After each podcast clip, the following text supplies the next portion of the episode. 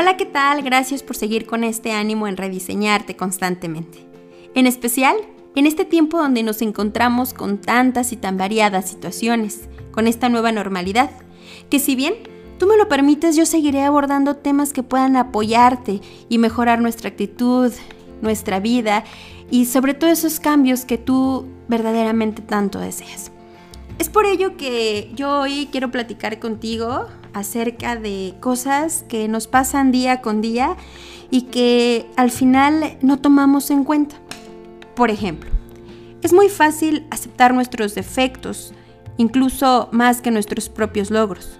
Generalmente después de conseguir algo que habíamos buscado, comenzamos un nuevo camino hacia otros objetivos, olvidando el proceso que nos llevó al éxito anterior.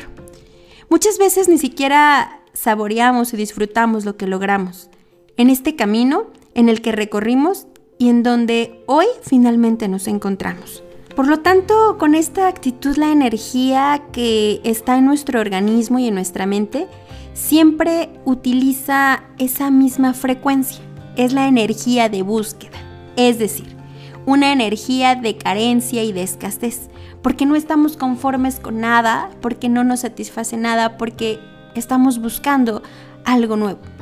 Con ello nos quitamos la oportunidad de gozar el éxito y agradecer las bendiciones obtenidas. Ejemplo, hoy tenemos salud, tenemos una casa, tenemos donde poder comer y sin embargo son bendiciones que les olvidamos día con día.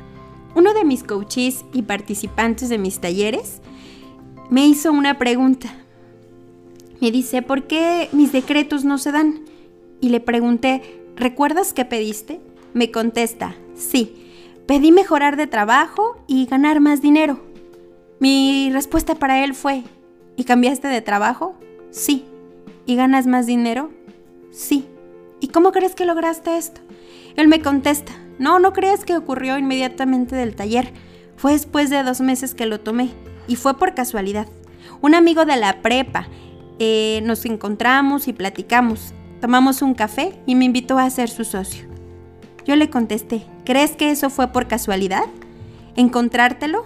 A ese viejo amigo y me dice, tienes razón, no había pensado en eso. Bueno, ahora que yo lo pienso, la verdad, no existen las casualidades, sino es como se manifiesta la ley de atracción. Así bien, ¿por qué crees que te comparto este ejemplo? Porque en general esto es algo que nos sucede con frecuencia.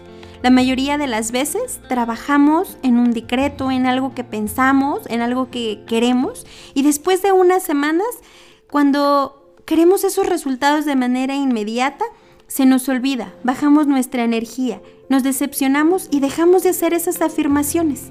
Las soltamos al olvido y te pregunto, ¿cuántas veces hemos dejado esos sueños inconclusos?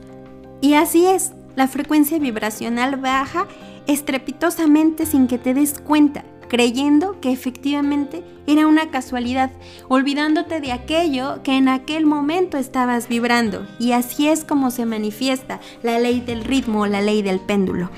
Pues como es bien sabido, la ley de atracción funciona que más adelante también te explicaré cómo funcionan estas leyes espirituales. Y así es. Esto es una manera en que nuestra vida se rige ante lo que piensas, lo que hablas y lo que sientes, es sin duda lo que estás proyectando en tu vida al exterior. El secreto de atraer la verdadera abundancia en nuestra vida requiere de un aprendizaje, una preparación que implica desde los pensamientos, nuestras palabras, nuestros sentimientos y esa actitud frente a la vida. Requiere de una capacidad de enfocarnos en nuestros proyectos y en nuestra disciplina, sobre todo en el esmero que nosotros podemos poner. ¿Recuerdas en el capítulo anterior donde te sugerí que crearas una meta? De esto se trata, de una habilidad que no requiere ningún esfuerzo, pero sí mucha práctica. Y es algo de lo que nos olvidamos, la constancia. Y es aquí donde comenzamos a crear los hábitos.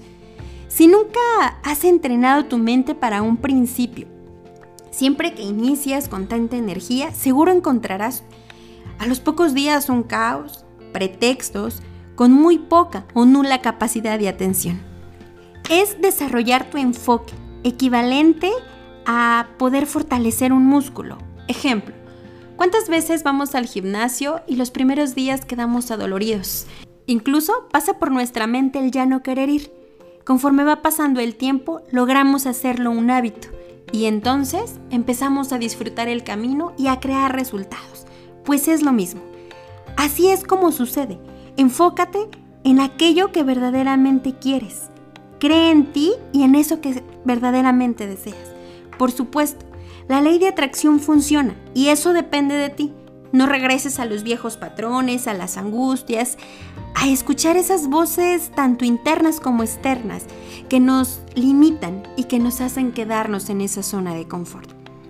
Si tú ejercitas y practicas a diario esa ley de atracción, tendrás una energía vibracional cada día más alta.